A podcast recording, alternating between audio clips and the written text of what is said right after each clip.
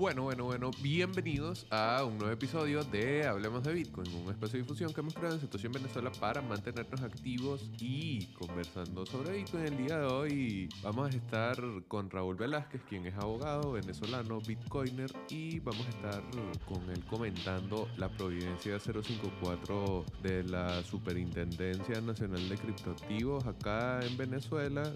Documento interesante, como veremos en la conversación con Raúl y que puede tener algunas consecuencias para los usuarios de Bitcoin y tecnologías relacionadas en breve de entrar en vigencia. Así que bueno, vamos a estar allí atentos a lo dicho en este episodio, pero antes vamos a tener un mensaje de nuestros patrocinantes, en este caso Leden.io, Bitrefill y Horror Horror. Hablemos de Bitcoin es patrocinado por Leden, una suite de servicios que te ayuda a ganar más Bitcoin y dólares digitales. Los productos de Leden te permitirán ganar intereses, pedir préstamos en dólares y obtener créditos para comprar más Bitcoin. Sus cuentas de ahorro en USDC y Bitcoin te brindan las mejores tasas del mercado, trabajando con una de las instituciones más destacadas y reconocidas de la industria, Gemini. Leden cuenta con un servicio exclusivo llamado B2X que utiliza tu Bitcoin para pedir un crédito y comprar la misma cantidad de Bitcoin. Pero si necesitas dólares y no quieres vender tu Bitcoin, pues puedes obtener un préstamo respaldado por Bitcoin en menos de 24 horas y no tendrás que vender. ¿Quieres ponerle alas a tus satoshis? Aprende más en leden.io y recuerda visitar su página para conocer las tarifas vigentes. Y ahora un mensaje de Horol Horol, una plataforma de intercambio P2P en donde vas a poder comprar o vender sin KYC. Recuerda, puedes utilizar cualquier moneda fiat, cualquier método de pago sin entregar información personal a la plataforma y además puedes probar sus servicios de préstamo en Lend, que funciona de la misma manera sin KYC, sin custodia. Prueba Horol Horol.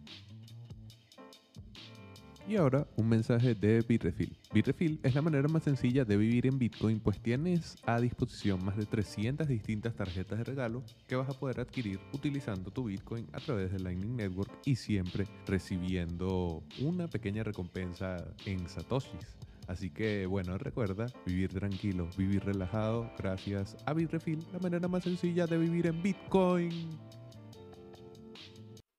Bueno, bienvenidos a un nuevo episodio de Hablemos de Bitcoin. El día de hoy, de nuevo con Raúl Velázquez, acá en el, el estudio de mi casa. Así que, bueno, si escuchan un poco de reverberancia porque todavía faltan las almohadas y tal, pero ya va teniendo más sentido. Bueno, Raúl, bienvenido a Hablemos de Bitcoin. ¿Cómo estás? Chévere, todo muy bien, Javier. Gracias por la invitación nuevamente. Eh, la última vez que he venido para acá era precisamente con regulaciones de este tipo, hace un año aproximadamente, sin el estudio casero. Eh, lo hicimos online, pero esta creo que me parece mucho más interesante para cosas que podrían interesarle tanto a bitcoiners, vamos a decir, el usuario promedio, eh, bitcoiner o cripto en Venezuela, que es aquel que probablemente recurre a servicios que utilizan KYC, como al usuario que quiere mantenerse completamente 100% Bitcoin y alejado de las plataformas centralizadas. Ok, antes de empezar, y por si alguna persona no vio ese episodio, igual lo vamos a dejar aquí en las notas de este episodio. Cuéntanos rápidamente quién es Raúl y cómo es que un abogado termina relacionado con este tipo de temas. Ok, básicamente, como tú ya sabrás, eh, yo soy abogado. Estuve trabajando durante un buen tiempo en la banca y principalmente mis áreas de enfoque eran derecho administrativo, derecho laboral, algo de mercantil y también cosas relacionadas con el sector bancario. Mi momento Bitcoin eh, como tal viene precisamente porque por allá, por el año 2016-2017, las transacciones desde exchanges, en aquel momento local bitcoins, empezaron a llamar mucho la atención de los bancos en Venezuela porque sencillamente se transaban grandes cantidades de dinero a ellas y a menudo se suscitaban casos de estafas y, y semejantes. Eh, en aquel entonces no existía una regulación especializada para ello, pero ahora sí existe y es lo que hemos estado teniendo durante los últimos tres años, no, cuatro años ya acá en Venezuela, y que se ha convertido en un cuerpo regulatorio bastante complejo y bastante completo si tú lo comparas con lo que hay en otras partes del mundo y en, y en Latinoamérica incluso. Entonces, ¿qué sucede? Que muchas de las regulaciones que afectan a todo el tema de Bitcoin y a todo lo que tiene que ver con otras criptomonedas es muy parecida o haya sus raíces en las regulaciones bancarias, especialmente aquellas que tienen que ver con políticas de conozca a su cliente, antilavado de capitales y todo eso. Entonces, para mí fue un puente natural bastante interesante vincular lo que era el mundo bancario que yo conocía con el mundo Bitcoin desde el punto de vista regulatorio. Aunque bueno, más allá de eso, no me parece necesariamente que lo más interesante sobre Bitcoin sean las regulaciones, pero están ahí y hay que conocerlas. Ok, bueno, entonces, como decíamos, ya habíamos tenido un episodio previo sobre regulaciones, pero este vamos a estar hablando específicamente sobre la resolución 054. Va a estar también en la descripción del video porque probablemente Raúl va a comentar algunas cosas directamente del texto. Tiene fecha de 21 de marzo, se comienza a hablar en realidad de ella para finales de mayo. Y bueno, no sé si eso es una incongruencia o no, seguramente no por los tiempos legales y no sé qué, pero de todas maneras, hablar, hablar un poco de, no sé, si lo enfocamos un poco al principio, cómo se diferencia esto de lo que ya se había venido haciendo, porque hasta ahora había sido prácticamente intrascendente.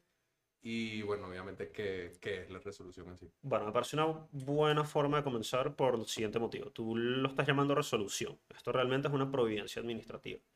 Para la persona promedio eso no tiene mucha relevancia. En este caso sí la tiene bastante. Porque, bueno, vamos a dar un breve repaso aquí como de introducción al derecho, primeros dos años de la carrera. A ti te enseñan y en Venezuela, indistintamente lo dudoso que pueda ser el régimen normativo y la justicia venezolana, se sigue manteniendo esa forma. En Venezuela, como en todas partes, tienes tu ranking legal de constitución, leyes orgánicas, leyes, y luego vienen estas cosas por allá más, más abajo, que vienen siendo las providencias, las resoluciones. Una providencia es un acto administrativo. Un acto administrativo es, en esencia, un ejercicio de alguna facultad por parte del poder público, básicamente. En este caso, se supone que la SUNACRIB estaría ejerciendo su facultad para regular aquellos asuntos que conciernan a, como ellos lo definen, el espacio de criptoactivos. ¿Correcto? Entonces, ¿qué sucede? Los actos administrativos como tal tienen ciertos requisitos. La definición, una de las definiciones más básicas de ley, tradicionalmente en Venezuela, sería que ley es aquello que es aprobado por mayoría en la Asamblea Nacional. En Venezuela tuvimos un fenómeno de regulación mediante decretos ley durante la época de las leyes habilitantes y todo eso. Entonces, bueno, nos acostumbramos un poco a ese estilo de legislar. Y luego, por debajo de eso, bueno, tienes las providencias que, y cualquier otro tipo de acto normativo que también tiene requisitos para ser legal. ¿Qué sucede? Para que una providencia administrativa, o sea, un acto administrativo sea legal, bien sea el acto que te notifica a ti que te dieron la nacionalidad venezolana, eh, tiene que ser notificado, tiene que tener publicidad. Y ahí tenemos el primer punto interesante sobre esta providencia, que es que esta providencia, y lo revisé justo antes de venir acá, todavía lo tengo al frente, dice claramente en la página de la SUNACRIP, providencia interna no está publicada en Gaceta, lo cual es bastante curioso. Pues se supone que, y de nuevo, lecciones básicas de carrera de derecho al principio, cuando un acto administrativo no es notificado, no, tiene, no se adhiere a su régimen de publicidad, es nulo. Porque no, a ti no te puede afectar, y menos tratándose de actos de efectos generales, como una providencia que afecta a mucha gente, a ti no te puede afectar algo que tú no conoces. Entonces esto no está publicado en Gaceta Oficial, no sé si existen planes de publicarlo en Gaceta Oficial, y como se mantienen estas formas en Venezuela, podemos presumir que es, hasta, es nulo hasta tanto se llegue llega a cumplir con ese régimen de publicidad. O sea, este acto solo está, esta providencia solo está colgada en la página de la zona CRIP y su mismo contenido dice que será válida una vez esté publicada en la página web de la zona CRIP, lo cual es sumamente extraño, porque si te remontas, por ejemplo, a la última vez que tú y yo conversamos sobre regulaciones, que era aquella providencia de abril de 2021, también relacionada con temas de, este tipo, de anti lavado de capitales, ella te decía claramente que, bueno, cobraba validez una vez sea publicada en Gaceta. Entonces, incluso aunque tú estés nuevo leyendo estas cosas, tú te trasladas a la última línea de texto en esas providencias y te das cuenta, aquí hay algo extraño. O sea, esto claramente no es como todo lo que hemos estado viendo anteriormente. Entonces, mira, en principio yo te puedo decir que esto debería ser nulo, pero al mismo tiempo vivimos en Venezuela, nunca se sabe.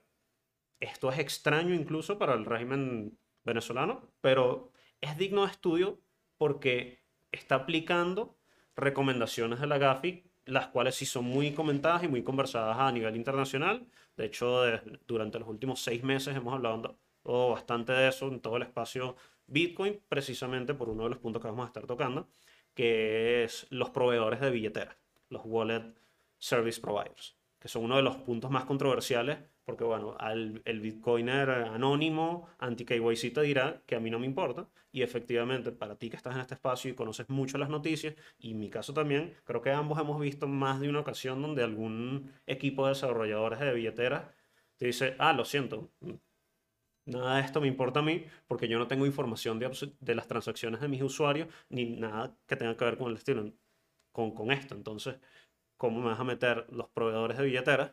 cuando ellos realmente no tienen información de transacciones, ellos no tienen servidores, porque así no es como está diseñado el software. Entonces, ese es un punto bastante interesante desde mi punto de vista como, como el enfoque que yo tengo como Bitcoiner, sin duda alguna es el que me llama más la atención dentro de esta providencia, pero asimismo también tiene otras cosas que el, usuario promedio eh, venezolano mm, probablemente debería saber. Ok, bueno, Acabas de nombrar varias personas que seguramente van a verse afectadas, pero en líneas generales, ¿quién dirías que sería como el principal ente regulado o ente afectado si esto llega a entrar en vigor propiamente? Fíjate que comenzando por acá, esto es una providencia que está publicando la SUNACRIP, pero que se refiere a directrices que provienen de la UNIF. La UNIF es la Unidad Nacional de Inteligencia Financiera. ¿Por qué yo conozco la UNIF? Porque la UNIF eh, es creada básicamente con, en el marco de la, ley. Eh, en el marco de la ley de delincuencia organizada, que es del 2012, eh, se crea la UNIF.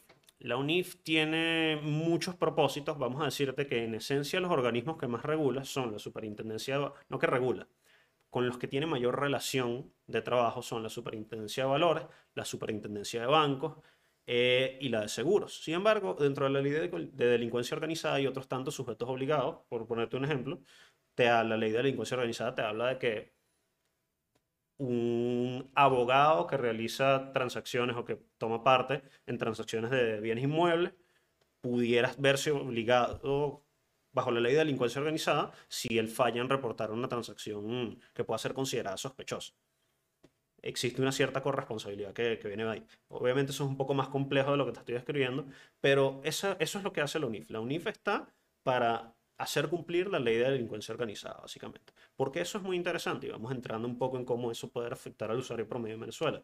Porque seguramente tú lo has escuchado, yo lo he escuchado, es un caso muy típico en Venezuela que de repente cualquier abogado que tenga que ver con cripto lo ha escuchado. Eh, te llama alguien y dice, wow, me citaron al 6CPC porque supuestamente tengo unas transacciones por P2P por mis cuentas bancarias. Y eso usualmente el fundamento que haya es que, bueno, tú puedes estar involucrado por asuntos vinculados a legitimación de capitales. ¿Cómo se motiva eso? Eso puede suceder de distintas formas. La UNIF tiene la facultad de remitir al Ministerio Público este tipo de informaciones. Claro, cuando sucede esto a través del CPC, no, es que ha entrado el Ministerio Público ahí. Cómo se da esa información, cómo se dan esos casos, ya es otro tema completamente distinto, pero sabemos que es un caso común en Venezuela.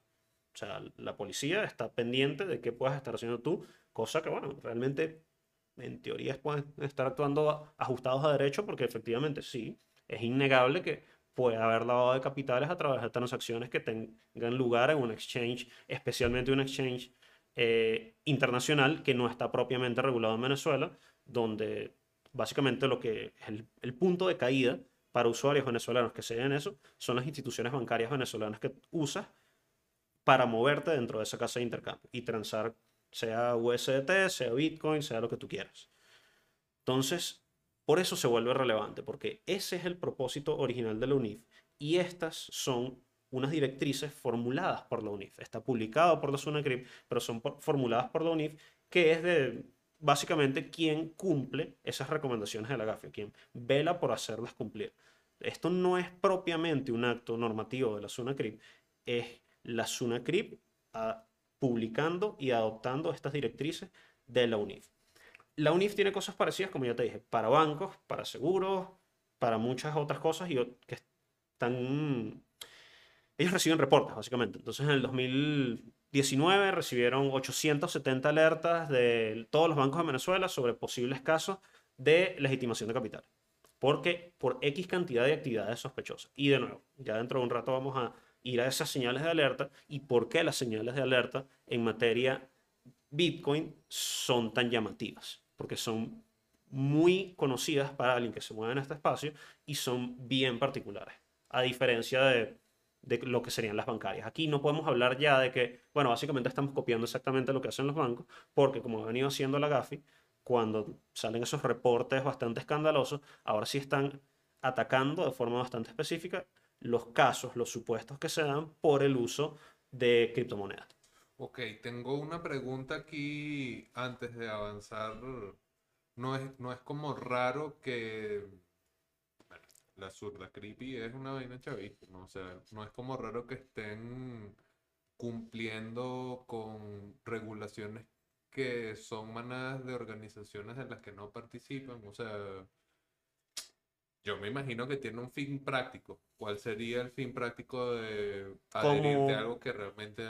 Como todo Estado, o sea, las recomendaciones de la GAFI, básicamente tú leerlas y al ver lo que es la intención legislativa que existe a nivel casi mundial, es sencillamente tener mayor control y mayor vigilancia sobre este tipo de transacciones el Estado venezolano, que es bastante reconocido por su afán por el control y la vigilancia, obviamente se va a ver interesado en esto. Y, ojo, no importa que Venezuela no sea un miembro de la GAFI, Venezuela es miembro de la GAFIC, que es básicamente la versión caribeña de la GAFI. La C significa Caribe. Eh, pero precisamente porque es algo que es del interés para el Estado y especialmente es hasta natural en este caso porque de nuevo, en Venezuela existe un marco regulatorio bien extenso sobre todo lo que tiene que ver con criptoactivos. Es algo en lo que de verdad existe. Existe más legislación de la que es realmente posible aplicar. Algunas porque sencillamente no tienen mucho sentido, como es aquella famosa sobre las remesas, que básicamente es letra muerta. Como, bueno, esta de la que estamos hablando en este momento, hasta aquella, probablemente las más importantes, que son sobre la, las que tienen que ver con minería, las que regulan las licencias y todo eso. Entonces, de todas maneras, ustedes ya saben que a mí se me perdieron las llaves privadas en un viaje a Chuao, lo dije hasta en el podcast de Asdrúbal y los muchachos. Y a Raúl se le perdió en la bicicleta, así que igual de todas maneras estamos hablando teóricamente, analizando el tema. Por supuesto. Sí.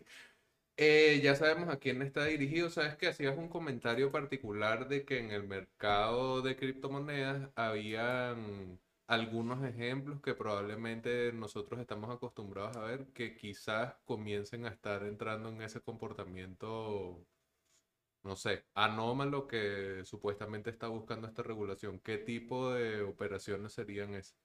Ok, vamos, vamos primero a otra parte, vamos a ir más o menos por el mismo orden de la providencia. La providencia comienza diciéndote, comienza hablándote de fintech, de hecho, no, no es que te habla estrictamente de criptoactivos, porque, ¿y por qué este vocabulario? Porque está, de nuevo, estas directrices no vienen de la SUNACRIP, vienen de la, de la UNIF. Entonces, por eso el vocabulario es tan específico. Ellos hablan de fintech. Y dentro de fintech te meten muchísimas cosas no solo billeteras virtuales, bueno, lo que ya conocemos como los proveedores de, servicios activos virtuales, que esos sí estaban definidos en la anterior providencia de la SUNAGRIP, que como te dije, era una copia calcada del banco, esta es la que te decía que cualquier persona, básicamente cualquier persona que quisiera hacer una suerte de exchange venezolano tenía que adherirse a estas regulaciones que son las mismas básicamente que tienen los bancos y que requieren bastante capital para poner en práctica porque necesitan tener gente capacitada en materia de KYC y antilavado de capitales.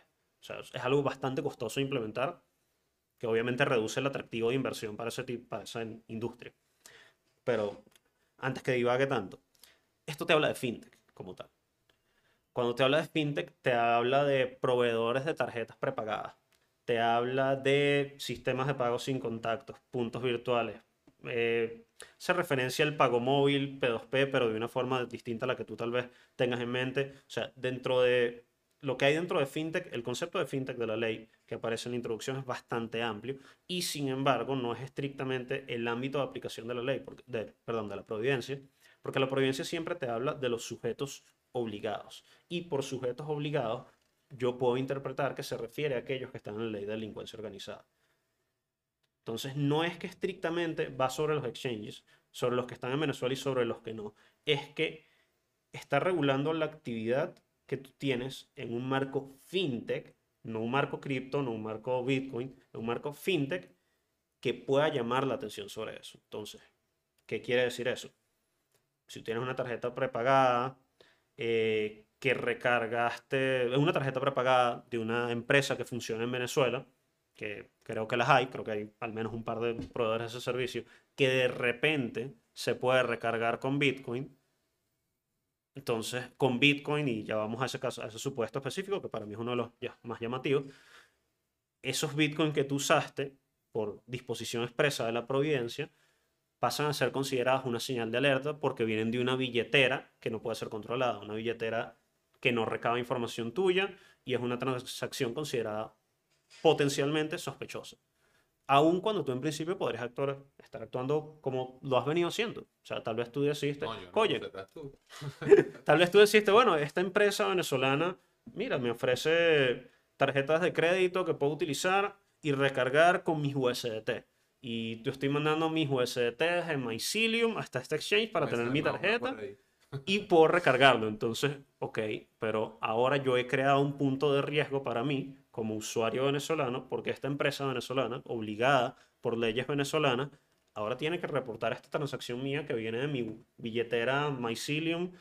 Es la primera que recordé así con USDT en mente.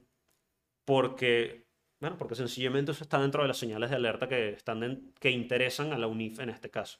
Y en este caso, evidentemente, es una compañía fintech. Y es una transacción cualquier vaina que cualquier persona. Y es una transacción bastante normal. Ese básicamente es el punto más interesante dentro de toda esta regulación. Es todo lo que puede llegar a ser comprendido como actividades sospechosas, que son actos que probablemente ya muchísimos han venido haciendo durante los últimos 10 años, 5 años, 4 años en Venezuela, mediante la adopción que existe en Venezuela, primero de Bitcoin, ahora de Tetherzuela. O sea, por ejemplo, se me ocurren algunas operaciones comunes que seguramente puedan entrar así. Eh, hago un depósito a un exchange que no está regulado aquí.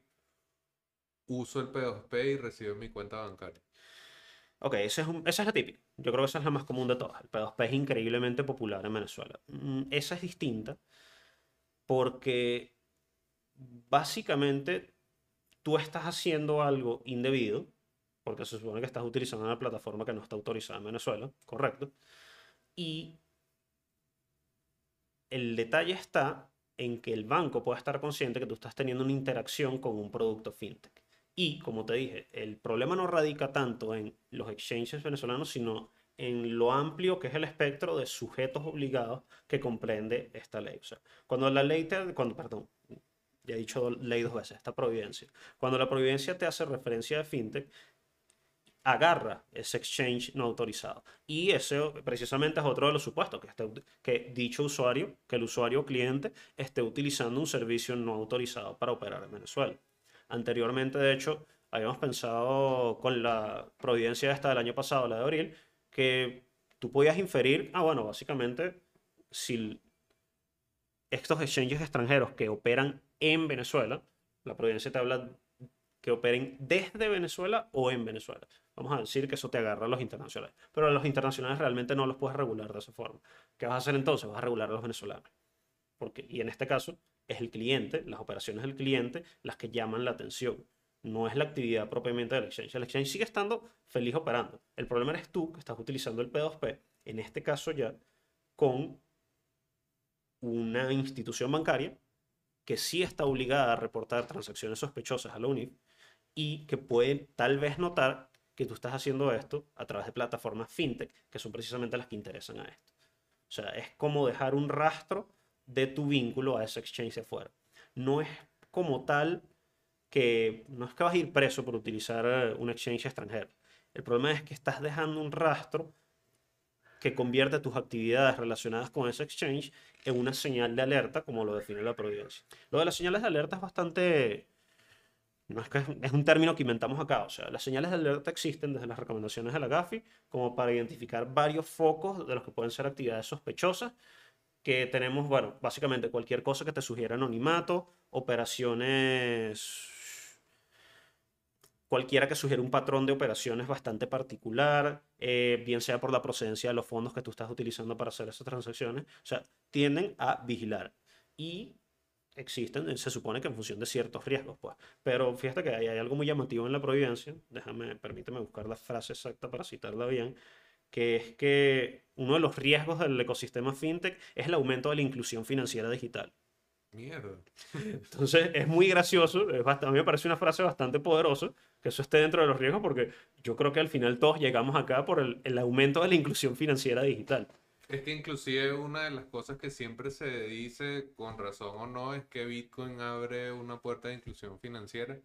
Yo cada vez pienso que no, o sea, que voy como matando las propias narrativas con las que yo llegué a Bitcoin, pero es como un cuento común, ¿no? Siempre se dice que llegan con llegan a Bitcoin y se hacen más poderosos y tal. Y bueno, o sea, ahí habrá que ver. Y Bitcoin como un puente hacia instrumentos financieros, que inclusive pensando en eso, también ese sería un uso potencialmente sospechoso, porque ¿qué haces tú metiendo recursos de Bitcoin otra vez al sistema financiero y tal? Pero bueno, vamos a, a ver un poco si hay antecedentes alrededor de, de esta providencia o leyes similares o algún estamento regulatorio en donde esto se incruste. Ya lo he mencionado como la UNIF, lo que busca regular la GAF y tal, pero aquí propiamente en Venezuela o es primera vez que están hablando directamente de estos temas. Netamente en, lo que tiene que ver con criptoactivos o en general. En general, como te digo. Con, eh, criptoactivos porque bueno.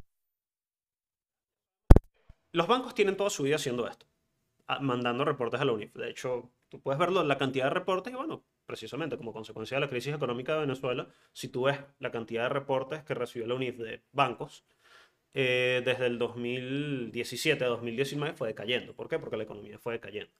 Los bancos pasaron a ser menos interesantes, pasaron a tener menos operaciones. ¿Por qué? Porque los venezolanos realmente estaban migrando a otras plataformas bancarias o financieras para hacer la mayoría de las operaciones. No es secreto que la mayoría de las transacciones que, se, que toman lugar en Venezuela son en divisas o al menos tengo entendido que es aproximadamente la mitad en este momento. Antecedentes afuera, mira, si los hay, Argentina si es miembro de la GAFI y en Argentina ya estás viendo un poco esto y lo que suele haber en estos casos, de hecho, a, veces son como techos de a partir de cuánto una transacción tiene que ser reportada. Eso tienes que haberlo visto en las noticias. Creo que en algunos termina siendo 600 dólares, 1000 o 3000 euros y a partir de ahí es que, bueno, si se activa la señal de alerta, a partir de acá es cuando realmente es, es de alerta, es cuando me interesa. O sea, esa, esa transacción desde tu billetera a el exchange venezolano se vuelve interesante cuando tú estás pasando cierta cantidad de dinero. En Argentina es más amplio, no tengo el número exactamente en este momento, pero creo que llega, hay países donde incluso, como acá en Venezuela, no se especificó la cantidad, en este caso pasarían a ser todo. Entonces, precedentes como tal en Venezuela es raro explicar. No, porque no es lo que hemos estado haciendo hasta ahora. No es el panorama legal que tenemos actualmente en Venezuela en materia, en materia de criptoactivos. Eh, uso la palabra criptoactivos porque es la que utiliza la SUNACRIP, entonces quiero englobar absolutamente todo. Ellos no son maximalistas, les Bueno, mira, por ponerte, por ponerte la forma más sencilla, la más coloquial y el, el, el ejemplo más coloquial que se me ocurre.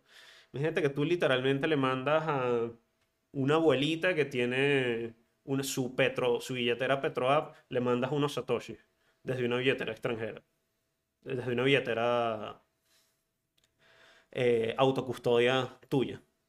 Bueno, tu abuelita acaba de recibir una transacción que en teoría debe ser considerada una señal de alerta.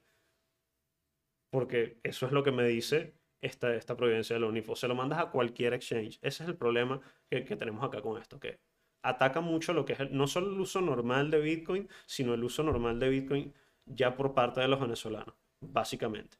El primer caso que te pone como señales de alerta es clientes o usuarios que realicen operaciones con fintech en instituciones que no cuenten con la debida autorización emitida por el ente de control y regulación.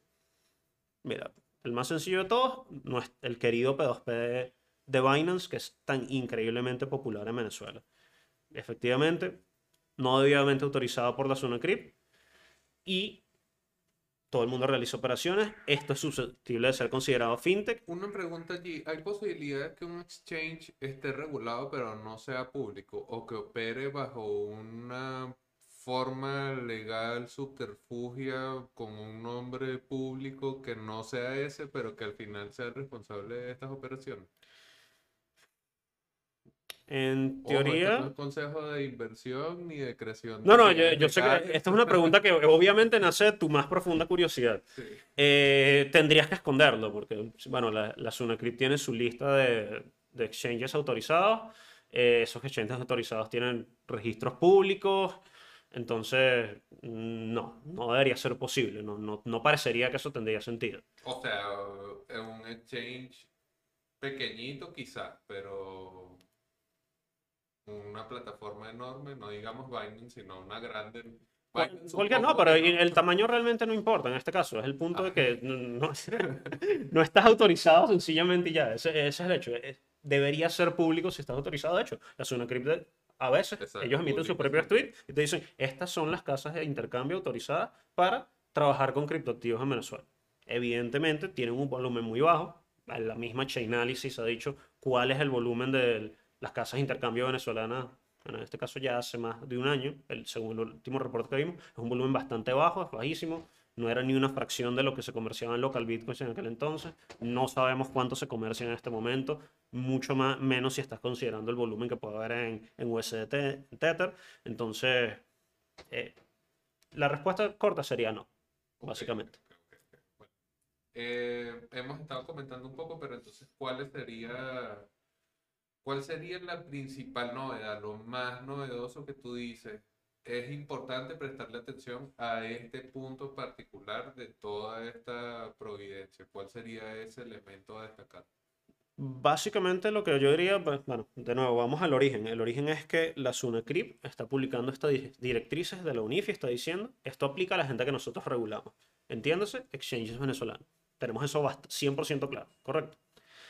Y bueno, entonces el, el problema más sencillo que yo veo ahora es que si tú estás enviando eh, fondos, bien sea desde partiendo de la, de la primera que acabamos de leer ahorita, de un exchange extranjero a un exchange venezolano, ese exchange venezolano ahora está obligado legalmente bajo estas directrices a reportar esa actividad como una señal de alerta.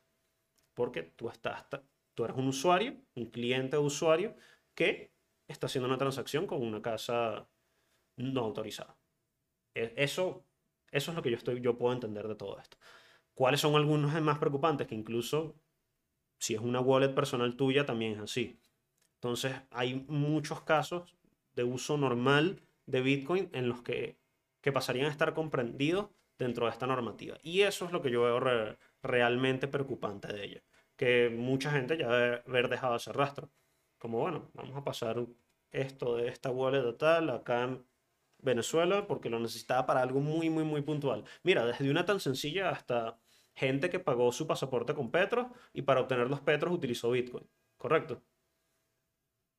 ¿De dónde me salieron esos Bitcoin? bolívares, No sé, no sé. Yo pagué en bolívares también. No, no quise confiar en el criptoactivo soberano por excelencia.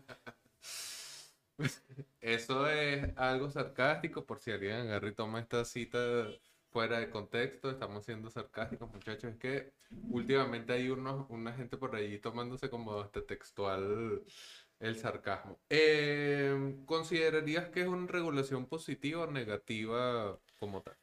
Depende de cómo lo veas. Eh, es positiva porque estás adecuando a lo que cada vez es más el estándar internacional, ¿correcto? Estás adoptando las normas de la GAFI y bueno, si te O sea, gustan las pero normas de es- la GAFI, Aquí poniéndome María Corina, ¿eso importa a los fines de un estado como este? O sea, yo diría que sí, porque te está dando facultades legales para hacer algo que tal vez antes era, no era tan legal. O sea, como te dije. O sea, que tú dices que eventualmente nos vamos a poder conectar a una criptoeconomía, voy a utilizar el lingo chavista, pues, a una criptoeconomía mundial porque estamos... No, en, en ese, en ese sentido no, no. Desde el punto de vista de- del ostracismo, el que parece estar con el ostracismo económico, al que está medio condenado a Venezuela. En muchos aspectos, las sanciones y todo eso, no estrictamente, no, no es eso. Pero bueno, te- eh, es como un, es una señal de que el Estado venezolano está a la vanguardia de las regulaciones que tienen que ver con, con criptoactivos. Básicamente es eso. Coño, y Eh, siempre se hacen. De, y de que, bueno, que objetivamente te guste o no, pero mira, yo, yo tengo que decirlo, está a la vanguardia porque es el que tiene más. Ningún otro país latinoamericano tiene tanto. Ese corto, sí, tómenlo fuera de contexto y díganle que chavista. Eh, y del lado negativo, ¿cuál sería? No sé si hay algún elemento que dirías que es negativo. Del lado negativo, bueno, por un lado de esto de puedes decir que quita incentivos para invertir en esta industria en Venezuela, porque todas estas estructuras, incluso si tú eres alguien que quiere hacer las cosas 100% bien y tú decidiste que tú ibas a montar tu emprendimiento relacionado con fintech en Venezuela, eh, esto tiene que ver contigo. Y esto, esto involucra costos, pues, o sea, incluso si vas a implementar esto al 100% y lo vas a hacer bien, esto es muy, muy, muy costoso, porque tienes que capacitar a gente en todos y cada uno de estos temas. O sea, ¿quién, quién va a flaguear, quién va a reportar esas transacciones sospechosas? O sea, es, es algo muy complejo. Y, bueno, por fuentes me han, me han dicho que el, lo- los costos de Chainalysis son, las membresías de Chainalysis son bien, pero bien caras, tengo entendido. Son bastante caras, depende del número de usuarios. Eh, pero necesitas gente que esté pendiente de hacer cumplir estas cosas si realmente las quisieras cumplir. Es de muy difícil aplicación, sin duda alguna. Porque, mira, son muchísimas transacciones, dependerá del volumen transaccional de cada casa de cambio eh, y su deseo realmente de cumplirla. Ahora, diciendo, otra "Mira, cosa, Estamos activos, tenemos la vaina. nos habla de sanciones también la providencia, pero no nos especifica cuáles son esas sanciones. Porque, como te dije, tiene una naturaleza dual, siendo que realmente esto viene de la UNIF. Entonces, yo no sé si estas san- sanciones se refieren a esa que tenemos en el artículo 42 del decreto del sistema de criptoactivos de hacer actividades no autorizadas, la de los que es algo así como 100 o 300 petros de sanción, o no sé si son aquellas sanciones que están contenidas en la ley de delincuencia organizada, porque realmente no, no me lo especifica, básicamente. Ese es el detalle.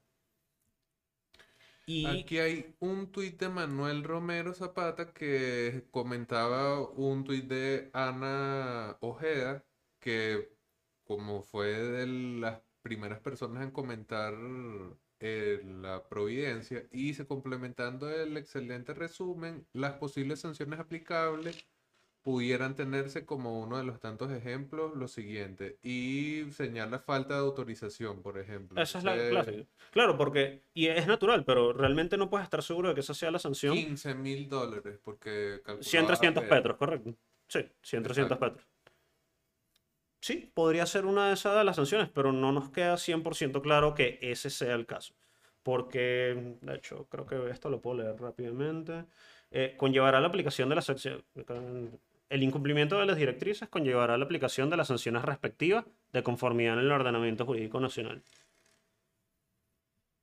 Eh, la sanción de falta de autorización es una, pero no queda, e- eso no es exactamente lo que persigue esta regulación. Lo que persigue esta regulación, de nuevo, yo lo veo mucho más relacionado con la ley de delincuencia organizada. Que, de hecho, en los reportes que te pide la providencia hace referencia a la ley de delincuencia organizada, que tiene sus sanciones específicas. Hay sanciones por no llevar el historial de transacciones, hay cosas, no- cosas que no son supuestos penales como tal, no son, no son delitos con pena de perseguir, pero son sanciones que están en la ley de, de delincuencia organizada. Entonces, eh, es muy difícil hablarte de las sanciones, más aún cuando estamos hablando de un- una providencia que ni siquiera tiene vigencia legal en este momento, o parecería no tenerla, más allá de su deseo de decir que es- está vigente solamente porque está en la página web de la zona cripto. Es muy, es muy particular desde ese punto de vista. Ok, sabes que tenía aquí qué, qué consecuencia tiene para el usuario promedio, pero creo que lo hemos Creo que hemos cubierto un poco de eso. Así que sería más como qué consecuencia tendría esto para la adopción, ¿sabes? Que es como un tema que siempre se... Yo, de nuevo, contra las narrativas de las que vengo, o sea, como la adopción, siempre pensé que era algo así como muy importante y tal, pero al final si tú no eliges algo, sea la que sea, o sea, piensa, no sé, Nano, vamos a poner el ejemplo de Nano. Saludos a, Fundación. Eh, pon que quieras, eres nano maximalista y eh, adopten nano y todo lo que tú quieras, lo que sea. Hay una ley de nano. Coño, yo vengo de estar unos meses en El Salvador a principios de este año. Todo eso es irrelevante para la adopción. O sea, pero entonces vamos a pensar en la adopción, que haya más usuarios. Vamos a definirlo así ya sin entrar en la polémica como tal. ¿Qué significa este tipo de regulaciones para la adopción? ¿Las Mm, frena? Yo diría que no la frena, pero involucra que todo usuario debería tener un poco más de cuidado sobre con cómo se vincula a lo que ha llamado, y porque lo llama así de esta forma, el Sistema Nacional de Criptoactivos, el Estado venezolano. Así lo pondría yo. Porque, ok, eso existe. Existe el Sistema Nacional de Criptoactivos. Eh, Existen las licencias de minería, existen negocios legítimos que trabajan en Venezuela, en esta industria, y que tienen que cumplir esta regulación. Y esa es su decisión. O sea, vamos, de hecho, aquí, jugando al abogado del diablo, yo te diría que, mira, tiene perfecto sentido que tú cumplas estas regulaciones porque tú tienes tus propios incentivos como negocio para seguir cumpliendo con ellas. Pero como a muchos usuarios no les gustará esto, tú dirás, ah, bueno, pero yo soy un usuario que definitivamente no está lavando dinero para nadie, ergo, yo, soy inocente, yo no tengo nada, esto no me afecta a mí. Claro, pero eh, esto habla hasta de fondos en lo, cuyo origen tú no puedas eh, determinar o no, no, no puedas probar. O sea, es, es- es algo bastante complicado precisamente por el rastro que dejan este tipo de transacciones. Tú no sabes con quién estás transando la mayor parte del tiempo, tú no sabes... De hecho, es más, hasta hablando, literalmente se me acaba de ocurrir, pero ¿qué pasa si llega un dust attack, un ataque, ataque de polvo, llamamos en eso en español? Un ataque de dust, que es cuando te mandan una fracción muy pequeña de dinero a ti, a, solo por fastidiarte la paciencia o tal vez con- buscando comprometer tu seguridad Marcarte una dirección. marcarte una dirección correctamente. Entonces, ¿qué pasa si a ti te mandan un, un dust attack de una dirección evidentemente sospechosa, de un usuario evidentemente sospechoso, solo para fastidiarte la paciencia? A esa dirección que en los exchanges no, no cambian. Las direcciones de los exchanges suele ser una y ya te quedaste con eso. Entonces, es muy fácil ubicar tu dirección dentro de un exchange. Entonces, esto lo que hace es crear un sistema para un IF mucho más entrelazado en el sentido de que ahora la Suna Crypt básicamente pasa a estar casi al mismo nivel que la Sudeban o que el sector bancario, que el sector de seguros, desde el punto de vista del UNIF. Claro, aquí de nuevo, la aplicabilidad de todo esto es complicada. ¿Por qué? Porque la UNIF, sin exagerar, hasta hace poco, de hecho, eh, esta providencia hace referencia, eh, la ley de delincuencia organizada salió en el año 2012, salió un decreto en el año 2018 que era como de adecuación para la UNIF, o sea, como que le está, estaba regulando bien ahora todo esto que era la UNIF. La UNIF es una oficina, en, hasta hace poco era una oficina en el piso 3 de la torre de la Sudeban, básicamente. Entonces, obviamente debe tener una capacidad operativa relativamente limitada, hasta que el Estado decía que no, que para ellos, sus intereses, eh, tiene sentido de ahora en adelante que la UNIF tenga una competencia operativa mucho más amplia. ¿Por qué? Porque es una industria de mucho interés en Venezuela. Entonces, mira, pues, especulando, jugando teoría de juegos, de nuevo, jugando al abogado del diablo, eh, todo parecería sugerir cada vez más que el, Estado venezolano quiere hacer de esta industria un sector estratégico. Pero no sector estratégico como aparece así en los encabezados de la ley, sino realmente estratégico. Y debería serlo, porque Venezuela es un país con bastante capacidad de minado. Se mina mucho, se sabe que el Estado venezolano mina, se sabe que hay compañías grandes mineras venezolanas. Entonces, todo eso va dejando un rastro. Y las compañías mineras son una compañía fintech. Entonces, las compañías fintech entran también dentro de esto. Entran dentro del espectro de lo que le interesa al UNIF. Entonces, todo depende, por supuesto, de cómo se aplica, de qué tan poderosa puede ser la UNIF. Pero si tú me preguntaras, o sea, si esto, si de repente nos despertamos y estamos en un país donde la UNIF es tan competente como la es Easy Gringa, yo te diría, wow, esto, esto está potente. Porque resulta que la UNIF tiene la capacidad para hacerse con la información de usuarios en banca, en seguros y en cripto. Y eso lo hace un organismo bastante poderoso. ¿Tú puedes comportarte bien y eso no te afecta? Seguramente. El problema es que, de nuevo, comportamientos que ya tomábamos como normales hasta ahora también pueden ser considerados sospechosos. Se supone que el UNIF lo que hace es remitir, eh, básicamente, palabras muy sencillas como remitir información al Ministerio Público cuando en efecto haya instancias de, de sospecha de delitos relacionados con delincuencia organizada, lavado de capitales y todo lo demás. Pero, al mismo tiempo, si tú tienes un país en el que no confías en su justicia y bueno, creo que ya tú conoces bastante al, eh, al profesor Antonio Canova. Eh, en Venezuela, el Estado venezolano gana el 95% de los casos. Creo que es más, creo que es el 99% de los casos. Entonces, tú probablemente no quieras estar del lado malo del Estado venezolano. Y transacciones que antes no acarreaban ningún tipo de consecuencia, ahora sí la tienen. O sea, ¿cómo resumiría yo en esto? Yo creo que esto debería ser que alguien reconsidere su relación en el mundo cripto con el Estado venezolano y con los servicios que radican en Venezuela. Porque fíjate que estábamos hablando del P2P. Y, es, y esto que te voy a decir es 100% creíble. Eh, hay mucha gente que tal vez utiliza el P2P y jamás toca una cuenta bancaria venezolana. Jamás toca absolutamente nada venezolano porque tú estás utilizando el P2P para intercambiar. Imagínate, si tú tienes una tarjeta internacional. No la tengo. si tú tienes una tarjeta internacional y con eso haces tus compras en Venezuela. Tú vives de eso. Como el caso de un expatriado, por ejemplo, un empleado internacional. Eh, a lo mejor tú usas Bitcoin o USDT también para cambiar y pasar dinero a esa cuenta. Y eso lo puedes hacer también siendo venezolano. O nano. Eso lo puedes hacer también siendo venezolano y tú nunca vas a tocar lo que es la esfera venezolana, porque en efecto estás en un exchange extranjero, pero no estás metiendo nada venezolano ahí.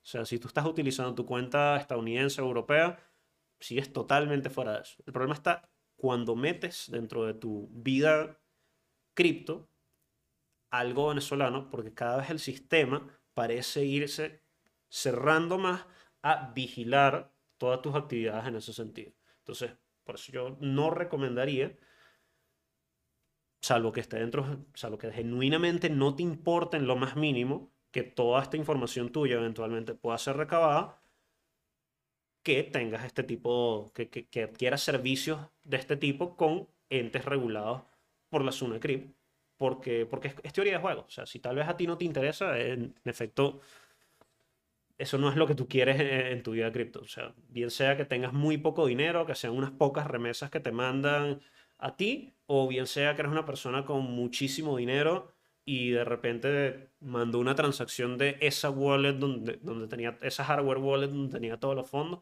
a un exchange venezolano y ahora tú sabes que esa wallet tiene tal cantidad de dinero o ese output, ese input era tal y ahora está relacionado con ese exchange y esas transacciones por consecuencia, pueden ser reportadas como sospechosas porque además vienen de una wallet externa. O sea, es muy complicado porque yo creo que debería cambiar la forma en la que la gente utiliza Bitcoin en relación a servicios que tengan que ver con esto. Sí afecta a lo internacional, pero no es, no es algo así como que tú vas, de repente vas a ir preso por utilizar tu P2P favorito en Venezuela. No es eso. Es que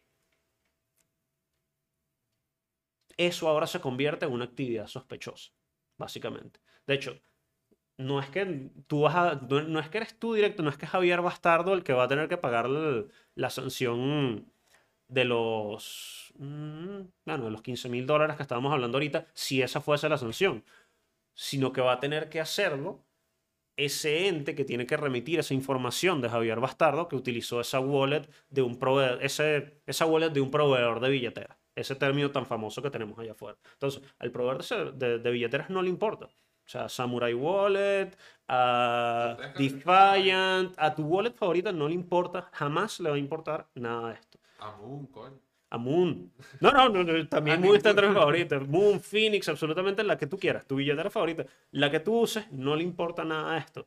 Pero a todo el que arropa esto, sí le importa que tú uses Moon. Ese es el detalle. Así lo resumiría yo, básicamente.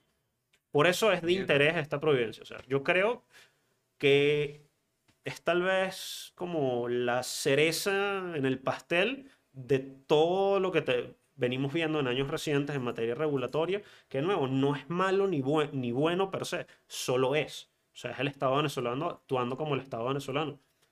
Y desde el punto de vista más pragmático posible, yo no lo puedo juzgar por eso porque actúa en función de los intereses del Estado venezolano cada quien como individuo tiene que definir, que definir su relación con el Sistema Nacional de Criptoactivos del Estado venezolano. Y esto es solo un recordatorio más de eso. Así lo pondría yo. Quiero cerrar preguntándote sí o no. Eh, te voy a preguntar a quiénes afectan, ¿no? Y tú me dices sí o no. Mineros. Sí. Traders. Sí. Alguien que paga. Pero recuerda que todos vienen con un depende. Bueno, no, claro, ya, pero estamos cerrando. Aquí tienen que buscar a Raúl en Twitter, arroba Raúl Tweet. Eh, alguien que paga. Un Que mercado. Posible.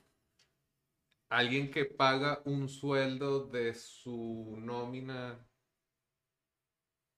en Mm, USDT. Alguien que paga un sueldo de su nómina a un venezolano en USDT. En Venezuela. Sí. Sí. Ok. Eh, ¿quién más está por allí? Alguien que recibe una remesa. Alguien que recibe una remesa depende de por dónde reciba la remesa.